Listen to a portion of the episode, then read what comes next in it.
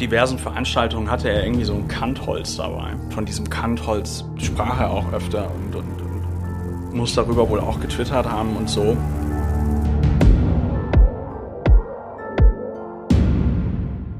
Liebe Hörerinnen und Hörer, herzlich willkommen zu Tatort Berlin, dem True Crime Podcast des Tagesspiegels. Ich heiße Katja Füchsel. Und ich bin Sebastian Leber. Schön, dass ihr uns heute zuhört.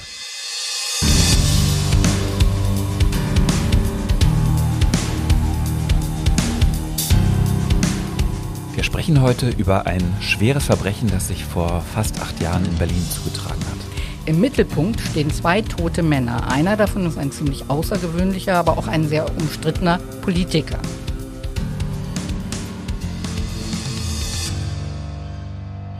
Es wird in dem Fall heute um einen übergroßen Koffer gehen, um eine Sackkarre und um die Abgründe eines Menschen, die vielleicht manche erahnt haben, aber sich niemand vorstellen konnte, dass die in so eine Katastrophe führen. Der Politiker, über den wir sprechen werden, der heißt Gerwald Klaus Brunner. Er ist damals 44 Jahre alt, er ist Mitglied der Piratenpartei und sitzt zu dem Zeitpunkt auch für diese Partei im Berliner Abgeordnetenhaus. Wer mit seinem Namen nicht sofort etwas anfangen kann, der kennt den Mann vielleicht trotzdem von Fotos, denn Gerwald Klaus Brunner ist optisch sehr auffällig.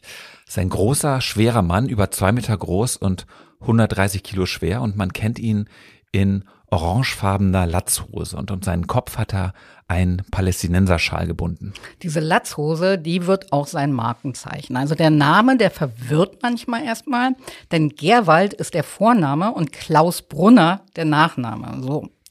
Klaus Brunner ist wie gesagt Abgeordneter der Piratenpartei, eine Partei, die Anfang der Zehner Jahre in ganz kurzer Zeit enorm populär wird. Diese Partei gilt als Sammelbecken der Netzaktivisten, also aller Menschen, die sich irgendwie für Digitalthemen interessieren, die sich gegen Internetüberwachung und die sich gegen Zensur einsetzen und die auf einen ganz neuen Politikstil hoffen, nämlich ohne Geklüngel im Hinterzimmer und Hochgearbeite. Die Piraten wollen keine karrieregeilen Berufspolitiker als Abgeordnete, sondern immer nah an der Basispolitik machen. Und sie versprechen Transparenz auf allen Ebenen. Und dabei haben sie auch eine gewisse Aufbruchstimmung verbreitet. Das kommt bei den Wählern damals echt gut an. Vor allen Dingen in Berlin. Also bei den Landtagswahlen kommen die Piraten auf fast neun Prozent und ziehen dann mit 14 Männern und einer Frau ins Abgeordnetenhaus ein.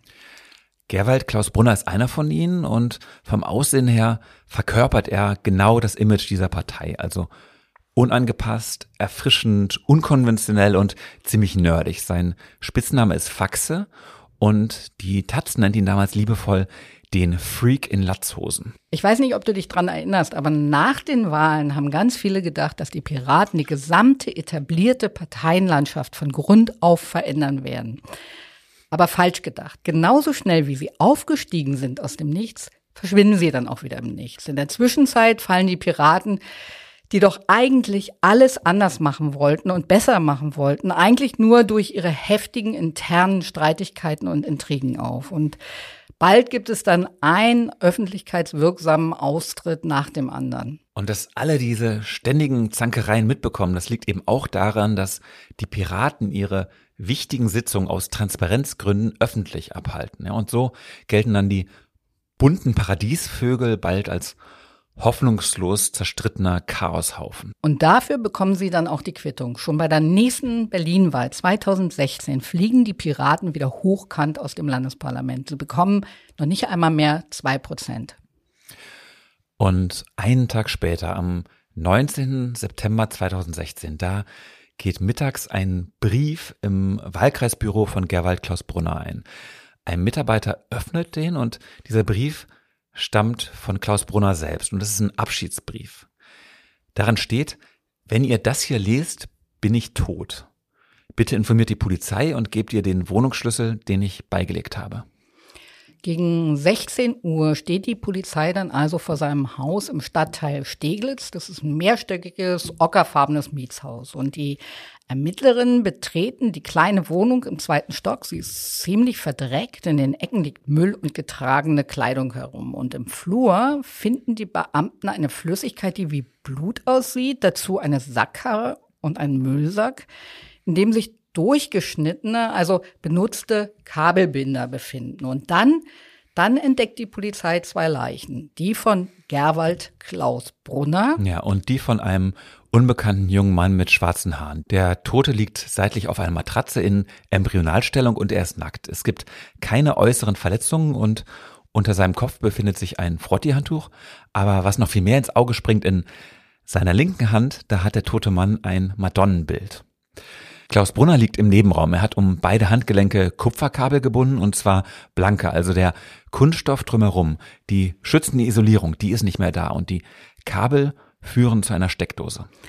Es sieht also ganz danach aus, als hätte sich Klaus Brunner mit Hilfe dieser freigelegten Kupferschnüre selbst einen tödlichen Stromschlag versetzt. Ja, das ist zumindest die erste naheliegende Theorie mal, ja. Die Nachricht, dass der Piratenpolitiker tot ist, die verbreitet sich binnen weniger Stunden und erreicht sehr bald auch unseren heutigen Studiogast. Das ist ein Mann, der nicht nur die Piratenpartei sehr gut kennt, sondern er hat auch mit Klaus Brunner in der Fraktion damals zusammengearbeitet.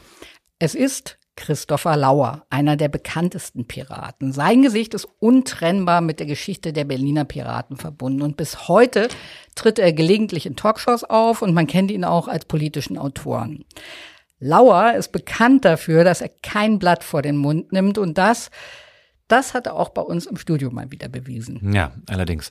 Beim Interview hat er mir bei erstmal erzählt, wie er an jenem Montag überhaupt von den zwei Toten erfahren hat. Ich habe einen Anruf bekommen von halt einer Person, die das wusste und die mich anrief und mir dann einfach sagte, Herr Lauer, damit Sie schon mal wissen, was da nachher kommt, der Gerhard Klaus Brunner und ein anderer Mann wurden da irgendwie tot in seiner Wohnung aufgefunden.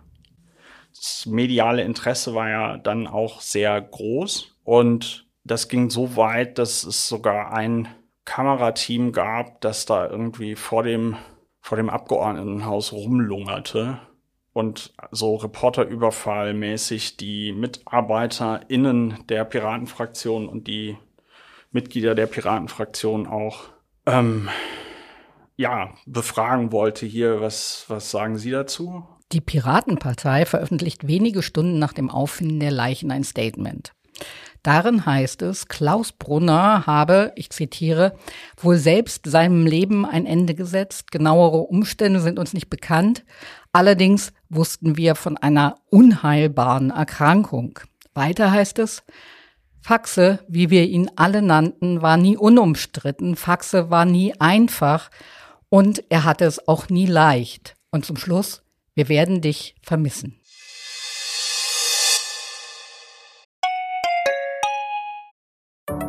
Hallo, ich bin Anke Mürre, stellvertretende Chefredakteurin beim Tagesspiegel. Vielen Dank, dass ihr unseren Podcast hört. Wenn er euch gefällt, dann probiert doch auch mal unsere digitale Zeitung aus. Als E-Paper oder Digitalabo auf tagesspiegel.de. Hier bekommt ihr täglich einen guten und verlässlichen Überblick über alles, was für euch wichtig ist. Aus Berlin, Deutschland und der Welt. Jetzt einfach gratis testen unter tagesspiegel.de slash probieren. Wir freuen uns auf euch. Der Tagesspiegel aus der Welt, aus der Weltstadt. Sehr bald tauchen die ersten Nachrufe auf. Das Berliner Boulevardblatt BZ würdigt Klaus Brunner und nennt ihn liebevoll einen sensiblen Riesen. Im Netz äußern sich die Menschen bestürzt, nehmen Abschied. Die Details sind natürlich unbekannt. Und das Gerücht, Klaus Brunner sei unheilbar krank gewesen und habe sich deshalb vielleicht das Leben genommen, das zieht weite Kreise. An dieser Stelle ein wichtiger Hinweis. Wenn euch das Thema Suizid beschäftigt, findet ihr zum Beispiel bei der Telefonseelsorge Hilfe. Die Nummer haben wir euch auch in den Shownotes dieser Folge hinterlegt. Unser Gast Christopher Lauer sagt, dass er und auch einige andere, die näher mit Klaus Brunner zu tun hatten, dass die weder an eine unheilbare Erkrankung glaubten, noch an einen gemeinsamen Suizid. Gleichzeitig kannst du natürlich in so einem Moment, wo alle erstmal irgendwie schockiert sind und ein gemeinsamer Suizid irgendwie im Raum steht, kannst du dich nicht irgendwie auf den Kurznachrichtendienst Twitter stellen und sagen, ey Leute, ich habe da jetzt zwar nur so ein Gefühl, aber eigentlich war es ganz anders. So. Das heißt, der erste Tag war da tatsächlich sehr, sehr schwierig.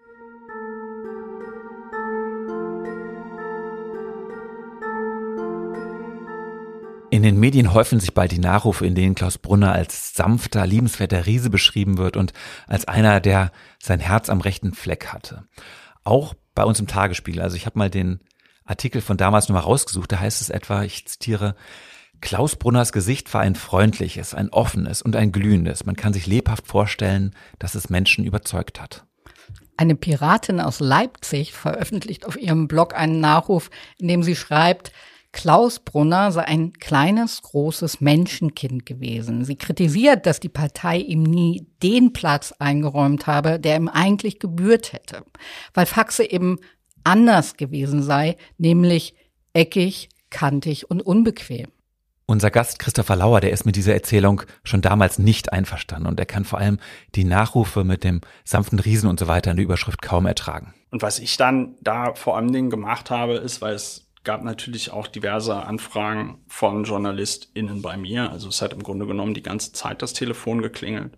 Und ich habe dann immer versucht, mal ein etwas breiteres Bild zu geben, einen etwas breiteren Hintergrund, damit die Leute, die dann da irgendwelche Geschichten jetzt schreiben, überhaupt verstehen, was das für ein Mensch war. Weil die meisten JournalistInnen, die dann angefangen haben, jetzt irgendwas über den Tod Gerhard Klaus Brunners zu schreiben, kannten den halt, glaube ich, von seinem letzten Markus Lanz-Auftritt oder so. Ich habe also sehr mit sehr vielen JournalistInnen sehr lange telefoniert und denen dann ja erklärt, dass das sehr schwierig war mit ihm, dass er eben kein sanfter Riese war, sondern ein ziemliches Arschloch. Meine Hauptmotivation war, dass dieser Mann eben nicht noch jetzt irgendwie verklärt wird.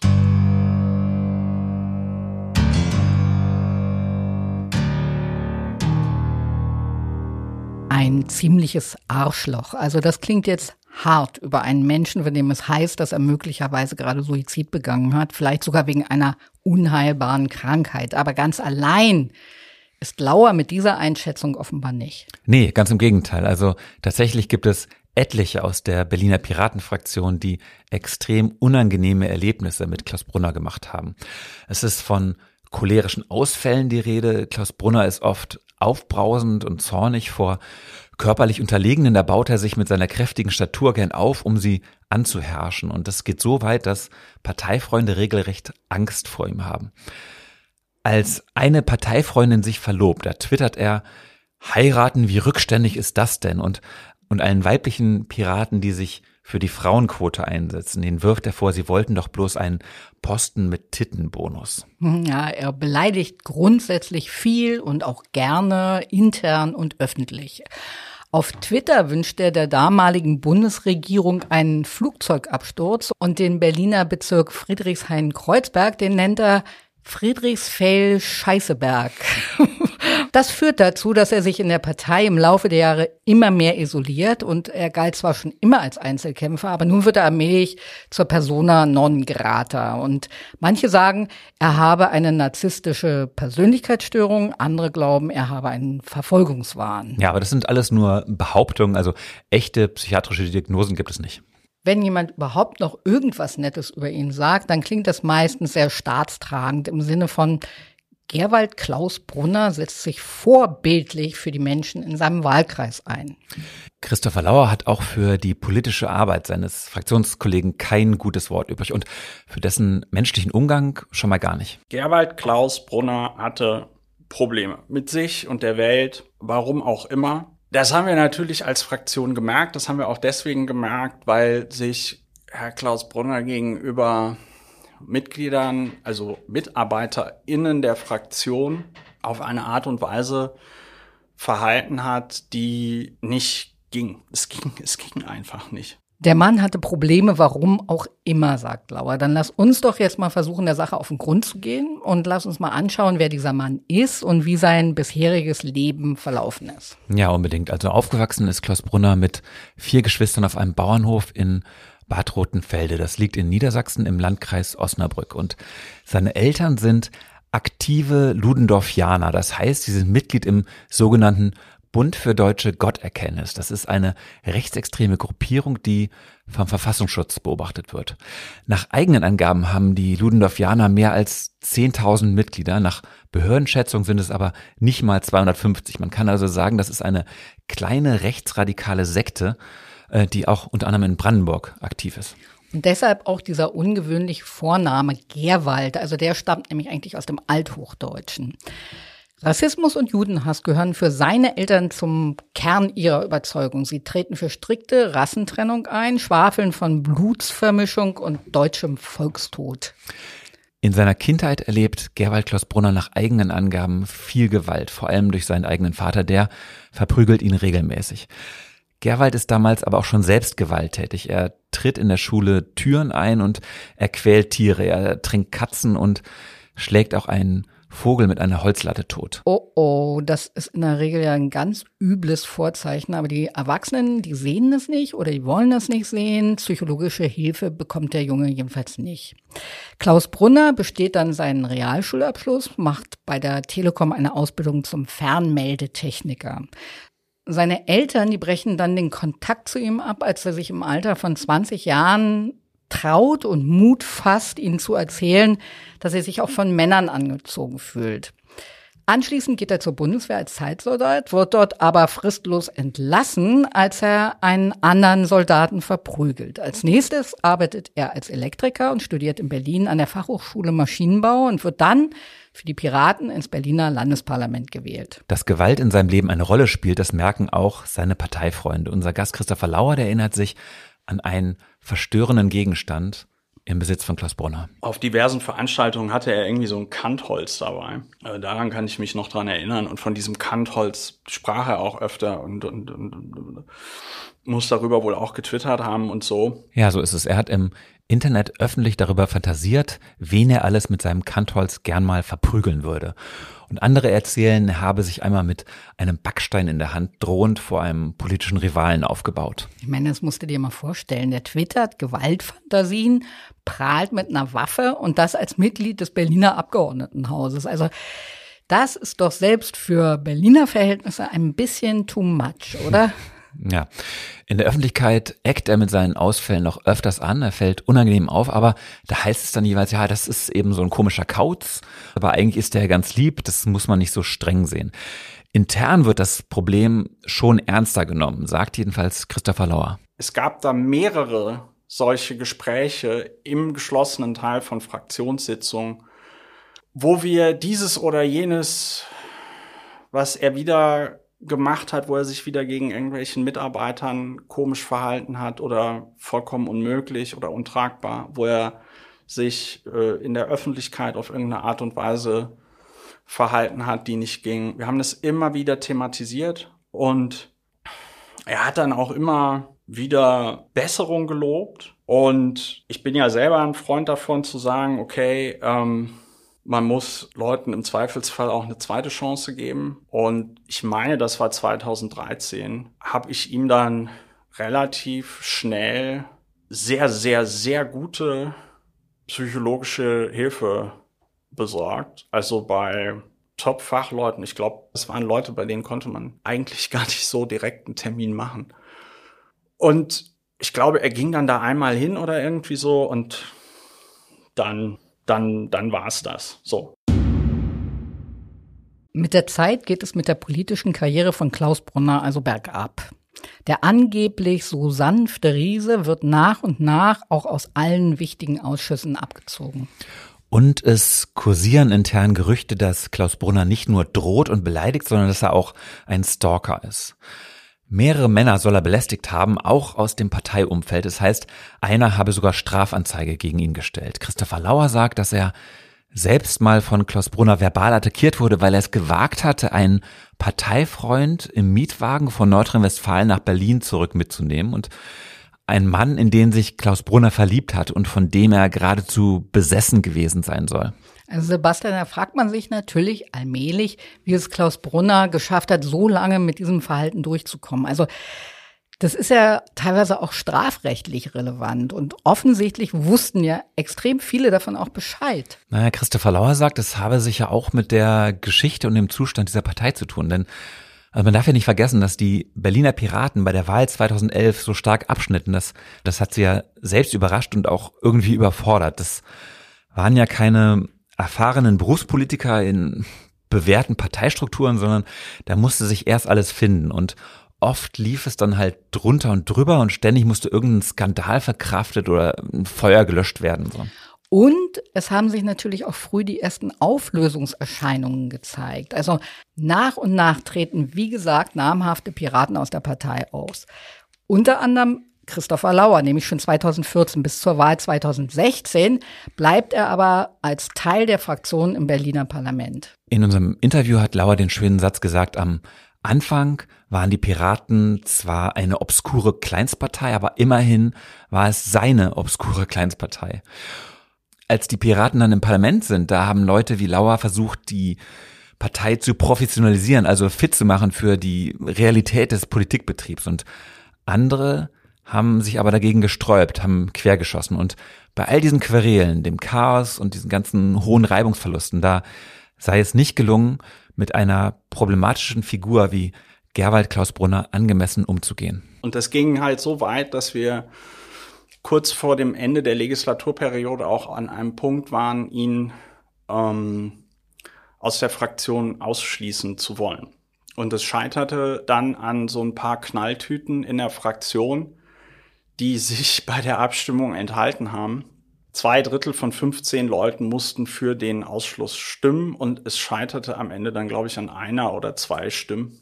Und das war extrem ärgerlich, um es mal, um es mal so zu sagen. Und die Leute, die da sich enthalten haben, die hatten halt einfach, die hatten halt einfach, das war eine Mischung aus Schiss in der Büchs und auch einfach ein bisschen dumm. Man muss das einfach so sagen. Einige Personen in der Piratenfraktion, einige Mitglieder waren einfach nicht die hellsten Kerzen auf der Torte. Am 23. Juni, also drei Monate vor seinem Tod, da hält Gerwald Klaus Brunner seine letzte Rede im Berliner Abgeordnetenhaus und die wird einige Parlamentarier nachhaltig irritieren, aber die ganze Drastik seiner Worte, die wird eigentlich erst später, also im Rückblick auffallen. Und zwar will Brunner zu einem eigentlich ganz harmlosen Thema reden, nämlich zu einem Gesetz, das die Berliner Planetarien und Sternwarten in eine Stiftung zusammenführen soll. Also extrem langweilig. Und dann macht er aber plötzlich so eine ganz sonderbare Ankündigung. Er sagt, und ihr werdet auch in der laufenden Legislatur für mich am Anfang irgendeiner Plenarsitzung mal aufstehen dürfen und eine Minute stillschweigen. Christopher Lauer war bei dieser Sitzung auch im Parlament anwesend, aber er sagt, er habe bei Brunners Rede nicht aufmerksam hingehört. Er hatte gerade etwas mit anderen Abgeordneten zu besprechen und war deshalb abgelenkt. Ich habe mitbekommen, wie nach dieser Rede dann einige Abgeordnete zu ihm hin sind und mit ihm da irgendwie geredet haben und habe mich dann da erkundigt, was er da gesagt hat und habe dann diese, diesen Kommentar als Theatralik abgetan, weil das ein immer wiederkehrendes Muster bei Herrn Klaus Brunner war, dass er ausgeteilt hat, sich daneben benommen hat, also einfach vollkommen nicht nicht altersadäquat, würde man auch sagen. Er hat sich nicht altersadäquat verhalten, ja, wie man das von einem erwachsenen Menschen erwarten würde. Und in dem Moment, in dem es dann Kritik gab oder er, sag ich mal, die Konsequenzen seiner Aktion, seines Handelns zu spüren bekam, hat er rumgeopfert. Ich habe das, was Klaus Brunner da gesagt hat, als das übliche Rumopfern abgetan. So, und nun einen Tag nach den Berliner Landtagswahlen, da findet die Polizei Klaus Brunners Leiche und die des anderen Mannes. Bei dem zweiten Toten, das finden wir mittlerweile heraus, handelt es sich um einen ehemaligen Mitarbeiter von Klaus Brunner. Wir nennen ihn hier Jonas Landsmann. Jonas Landsmann ist 15 Jahre jünger, 30 Zentimeter kleiner als Klaus Brunner. Er ist nur halb so schwer, er ist ihm also körperlich total unterlegen. Die beiden kennen sich seit 2011 und Klaus Brunner hatte sich in Landsmann Hals über Kopf verliebt, aber der nicht in ihn. Und mit dem Nein findet sich Klaus Brunner aber nicht ab und so wird Landsmann sein neues Stalking-Opfer. Landsmann, der will sich das nicht gefallen lassen. Er beschuldigt ihn sogar, in seine Wohnung eingebrochen zu sein, um dort heimlich eine Kamera im Badezimmer zu installieren. Das weiß man, weil Landsmann Klaus Brunner im Juni angezeigt hat, drei Monate vor seinem Tod. Und Klaus Brunner streitet bei der Polizei alles ab und stellt seinerseits eine Strafanzeige gegen Landsmann wegen Verleumdung.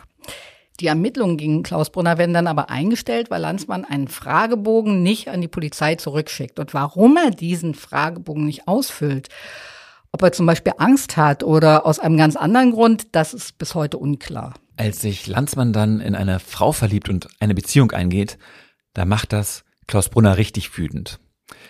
Er nennt Landsmann seinen Wuschelkopf und spricht Freunden gegenüber auch von ja, seiner großen Liebe, nur stellte dabei das Verhältnis der beiden zueinander einfach verzerrt dar. Also das zeigt sich dann auch in diesem liebevollen, sehr voreiligen Nachruf der Leipziger Piratin, aus dem wir vorhin schon zitiert haben. Also der, in dem Klaus Brunner als das kleine große Menschenkind dargestellt wird, dem ja, dem es die böse Partei so schwer gemacht habe. Also in diesem Nachruf, da heißt es, es sei Klaus Brunners Lebensaufgabe gewesen, seinen Wuschelkopf zu retten, und zwar aus den Fängen einer Sekte. Und diese Geschichte hat Klaus Brunner selbst verbreitet und einige haben sie offenbar geglaubt. Und deshalb heißt es auch in diesem Nachruf tatsächlich dann, Zitat, ich bin aber glücklich für Faxe, dass er allem Anschein nach beim Wuschelkopf war und mit ihm zusammenstarb. Etwas Besseres und Schöneres in dieser furchtbaren Situation kann ich mir für ihn nicht vorstellen. Puh. Ja, puh. Okay, die Ermittler wollen jetzt natürlich auch die Frage klären, wie die Leiche von Jonas Landsmann in die Wohnung von Klaus Brunner gelangt ist. Also freiwillig wäre er ja kaum mitgekommen, nachdem er monatelang gestalkt wurde und sogar schon eine Strafanzeige gegen ihn gestellt hat. Einen wichtigen Hinweis kann eine Zeugin geben, eine frühere Bekannte von Klaus Brunner, die den Piraten am 15. September in der S-Bahn gesehen hatte, also drei Tage vor der Berliner Landtagswahl und vier Tage vorm Auffinden der Leichen. Klaus Brunner hat einen riesigen Koffer dabei, groß wie ein Kühlschrank. Und diesen Koffer transportiert er auf einer Sackkarre. Ja, das ist ein Donnerstag, früher Abend. Und das passiert in der Linie S1 in Richtung Frohnau. Die Zeugin spricht Klaus Brunner damals nicht an, denn auch sie hatte zuvor schon mal eine unangenehme Begegnung mit ihm gehabt und will jetzt nicht noch eine haben. Aber die Videoaufnahmen aus den S-Bahn-Stationen, die werden beweisen, dass Gerwald Klaus Brunner an diesem Abend mit der S1 von Steglitz, da wo er wohnt, bis Gesundbrunnen fährt und von dort mit seinem Koffer und der Sackkarre zur Wohnung von Jonas Landsmann spaziert. Es gibt auch Videoaufnahmen eines Kiosks, die zeigen, wie er zwischendurch einen Laden betritt und sich einen Lottoschein und einen Western-Groschenroman kauft, während der Koffer draußen auf der Sackkarre stehen bleibt. Und dieses Video findet man auch heute noch auf YouTube, also wir können ja nochmal den Link dazu in die Shownotes packen. Groschenroman, also das ist schon schräg, aber ein Lottoschein in dieser Situation, also wie abgedreht ist das denn? Hm. Ja, okay, stimmt. Äh, darüber habe ich noch gar nicht nachgedacht, aber stimmt, das passt überhaupt nicht zusammen, ne? Nee, also es gibt dann wirklich noch Aufnahmen, wie Klaus Brunner diesen Koffer wieder zurückbringt. Also wieder zu Fuß mit der Sackkarre zur S-Bahn und mit der S-Bahn dann zurück in seine Wohnung. Gut, und man fragt sich jetzt natürlich, befindet sich Jonas Landsmann in diesem Koffer? Lebt er noch oder ist er tot? Diese Frage stellen sich dann natürlich auch die Ermittler, als sie sich im Gerichtsmedizinischen Institut bei der Obduktion der beiden Toten einfinden. Und als erstes soll ja der Gerichtsgutachter jetzt erstmal die Frage klären der Todesursache.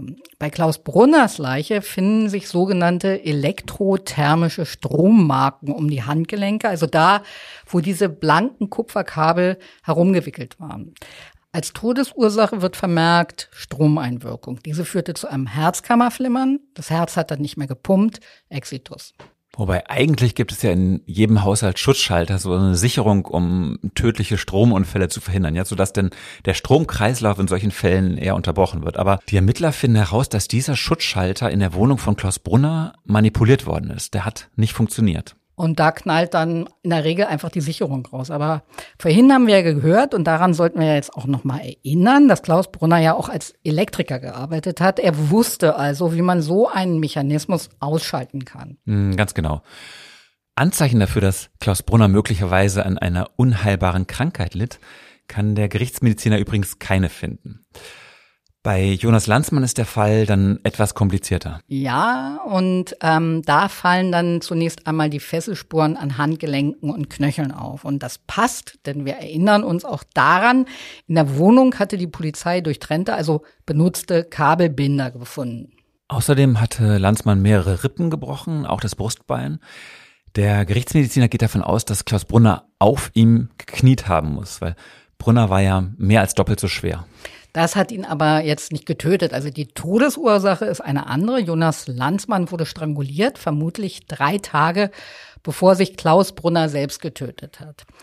Aber weil bei Jonas Landsmann der Fäulnisprozess schon eingesetzt hat, kann der Gerichtsmediziner nicht sicher sagen, ob das Opfer jetzt mit den Händen erwürgt wurde oder beispielsweise mit einem Seil erdrosselt wurde. Offen bleibt auch, ob Klaus Brunner sein Opfer schon in dessen Wohnung getötet hat oder ob er ihn erstmal überwältigt hat, mit Kabelbindern gefesselt, den Mund mit Klebeband zugeklebt und ihn dann ja noch lebendig mit der Sackkarre durch die halbe Stadt transportiert hat.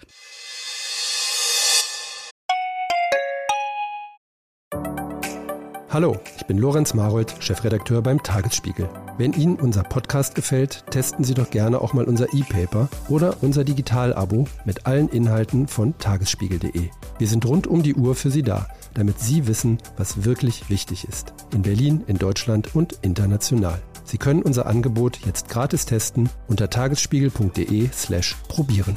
Der Tagesspiegel aus der Welt, aus der Weltstadt als die Öffentlichkeit erfährt, dass hier ganz offensichtlich keine zwei Liebenden gemeinsam den Freitod gewählt haben, sondern dass Gerwald Klaus Brunner eines schweren Verbrechens verdächtigt wird.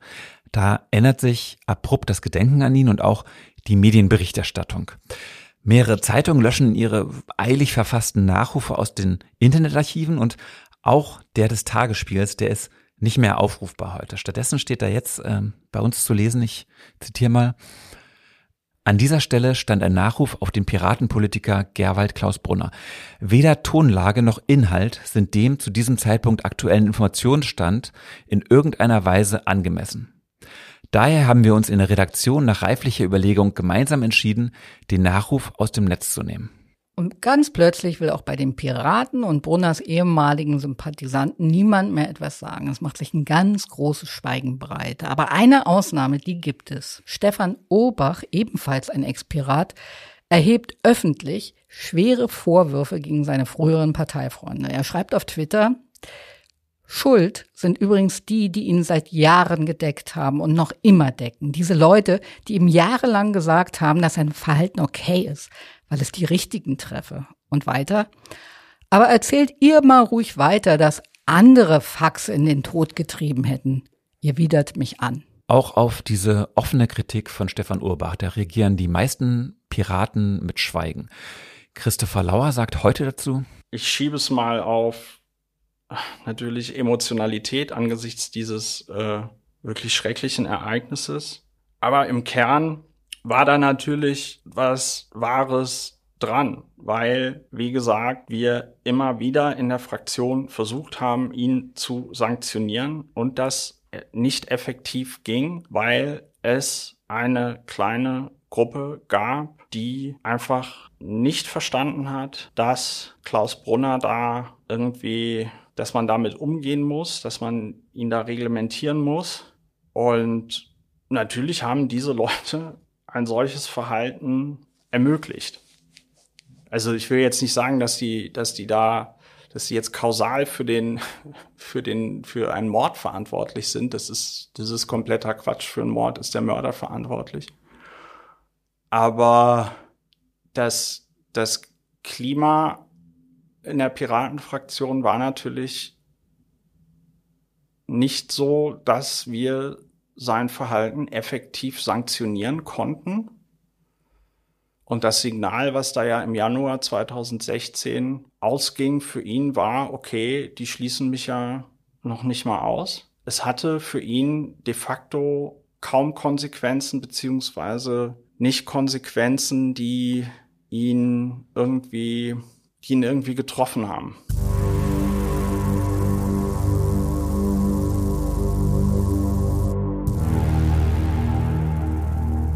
Am 21. September, zwei Tage nach dem Auffinden der Leiche, wird beim LKA in Tiergarten ein Päckchen abgegeben. Als Absender dieses Päckchens steht dort Gerwald Klaus Brunner. Adressat ist ein ehemaliger Lebensgefährte, den das Päckchen aber nicht erreicht hat. Stattdessen haben es Nachbarn an sich genommen und zur Polizei gebracht. In dem Päckchen befinden sich Geldscheine, ein Testament und ein Brief. Und dieser Brief ist ein Geständnis. Klaus Brunner schreibt, ich habe am 15. September um circa 22 Uhr Jonas Landsmann im Affekt getötet. Ich kann ohne ihn nicht leben und folge ihm. Als die Ermittler sicher sind, dass Klaus Brunner keine Mittäter hatte, stellt die Staatsanwaltschaft die Ermittlungen ein. Todesermittlungsverfahren nennt sich das dann so ganz offiziell. Weil ein toter Täter ja nun nicht mehr belangt werden kann, spielt es dann also auch keine Rolle, ob es jetzt nun Mord oder Totschlag war. Mhm, ich frage dich trotzdem mal, glaubst du an den Affekt?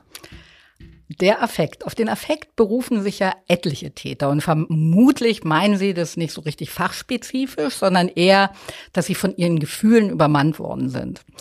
Aber an einen Affekt im psychiatrischen Sinn glaube ich ganz und gar nicht in diesem Fall. Also ich bin ziemlich sicher, dass Klaus Brunner in dem Moment genau wusste, was er tat und dass es auch Unrecht war, was er tat. Mhm. Mit so einem Kühlschrankgroßen Koffer zu seinem Stalking-Opfer zu fahren, das wirkt ja insgesamt schon eher geplant. Ne? ja, das stimmt, das kommt noch dazu. Also er wurde ja, du hast recht, er wurde ja schon am frühen Abend mit dem Koffer gesehen und Glaubst du, dass Klaus Brunners Tat die Auflösung der Piraten irgendwie noch beschleunigt hat? Mm, nee, eher nicht. Also diese Partei, die lag ja schon in Trümmern. Aber interessant finde ich noch die Reaktion von Julia Schramm, der ehemaligen Beisitzerin im Bundesvorstand der Piraten. Die schreibt nach dem Tod auf Facebook, in dieser Partei sei, Zitat, pathologisches Verhalten glorifiziert, ignoriert, zumindest aber hingenommen worden. Und dann noch den richtig heftigen Satz, wir können dankbar dafür sein, wenn wir lebend und gesund aus diesem Wahnsinn rausgekommen sind. Lebend rausgekommen sind. Überleg dir das mal. Das, da geht es ja nicht um eine Sekte, sondern um eine neu gegründete Partei, also die ja noch nicht mal so besonders extrem in ihren Positionen war. Und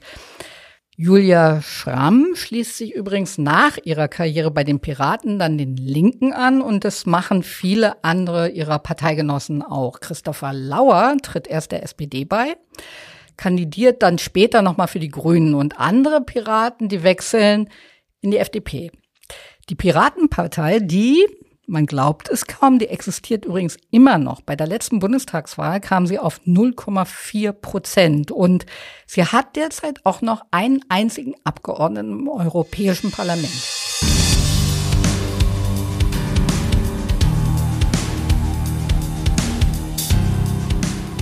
Liebe Hörerinnen, damit sind wir am Ende dieses Falls, aber es lohnt sich, heute wieder dran zu bleiben, denn gleich gibt es noch unsere Rubrik Crime Update. Und das wird heute mal wieder sehr unterhaltsam. Das ist versprochen. Sebastian hibbelt hier schon vor mir rum. Aber erstmal sagen wir herzlich Danke bei unserem Redakteur Michael Reinhardt, bei Heiko Beer für die Produktion und bei Uwe Letzner für den Sound. Und wir haben wieder unsere Bitte an euch. Wir wären super dankbar, wenn ihr unserem Podcast helft, weiter zu wachsen und bei Apple Podcasts oder bei Spotify oder wo auch immer möglichst viele Sterne da lasst. Und, und bitte teilt die heutige Folge mit allen Menschen, die sich vielleicht noch an die spannende Zeit der Piraten damals erinnern. Und die sich vielleicht fragen, was aus ihren Helden geworden ist. Gut. Aber jetzt zu unserer Rubrik Crime Update. Da berichten wir euch jedes Mal, was mit den Personen aus unseren bisherigen Folgen passiert ist und oder welche neuen Entwicklungen es aus der Zwischenzeit gibt. Und heute geht es um den Mammutprozess gegen das berüchtigte Clanmitglied Arafat Abu Chaka. Also über diesen Prozess haben wir in Folge 18 berichtet. Arafat wurde ja unter anderem beschuldigt, seinen ehemaligen Geschäftspartner, den Rapper Bushido, im gemeinsamen Büro eingesperrt bedroht und misshandelt zu haben. Und damals in Folge 18, da haben wir uns so ein bisschen drüber gewundert, dass dieser Prozess jetzt schon mehr als zwei Jahre lief. Und wir haben behauptet, dass es nur aber noch im Laufe des Jahres 2023 nun endlich ein Urteil geben soll. Tja, was sollen wir jetzt sagen? Ja, da waren wir wohl zu optimistisch. Also inzwischen gab es schon mehr als 100 Verhandlungstage und ein Urteil steht immer noch aus. Aber das soll es jetzt dieses Jahr geben. Also diesmal ganz, ganz sicher, also vielleicht. In der Zwischenzeit ist übrigens ein weiterer Prozess gestartet, in dem sich Arafat und Bushido gegenüberstehen. Dieses Mal vor dem Oberlandesgericht in Brandenburg. Da geht es in einem Zivilprozess um die Frage, wer die 80 Mietswohnungen behalten darf, die die beiden mal zusammen gekauft haben. Und in naher Zukunft dürfte ein dritter Prozess starten und da könnten die beiden dann gemeinsam auf der Anklagebank sitzen. Aber das ist noch nicht offiziell und wir werden euch auf jeden Fall auf dem Laufenden halten. Und außerdem ist Arafat Abu Chaka jetzt unter die TikToker gegangen, macht dort Live-Gespräche mit Leuten, die üblen Judenhass verbreiten und hat auch einen Talk mit dem berüchtigten Salafistenprediger Pierre Vogel veranstaltet und gesagt, für ihn sei Adolf Hitler besser gewesen als der israelische Ministerpräsident Benjamin Netanyahu. Und die Berliner Polizei, die hat dieses Video gleich gesichert und an den Staatsschutz geschickt. Und sein Bruder Yasser Abu Chaka, der ja auch mit auf dieser Anklagebank sitzt, der hat bald ein richtiges Problem. Der könnte nämlich demnächst. Ja, ja, aber lass das mal nicht spoilern. Äh, vielleicht können wir dazu noch eine Eigenfolge machen irgendwann mal. Sehr gern. Also, unsere nächste Folge Tatort Berlin gibt es am ersten Samstag im Februar. Weißt du schon, welchen Fall du uns da mitbringen willst, lieber Sebastian? Ja, und zwar folgendes. Wir hatten ja jetzt drei brutale, wirklich düstere Fälle direkt hintereinander. Wäre es nicht Zeit, mal ein bisschen was Heiteres zu machen? So? Ja, fände ich cool. Hm, siehst du, machen wir aber nicht. Sondern im Gegenteil, die nächste Folge, äh, liebe Katja, die wird wieder richtig, richtig harter Tobak werden kannst du dich auf was gefasst machen. Wir freuen uns, wenn auch ihr dann wieder dabei seid. Bis dahin, tschüss, liebe Zuhörerinnen und tschüss, liebe Katja. Ich freue mich auf euch alle und auch ein bisschen auf dich. Tschüss, Sebastian.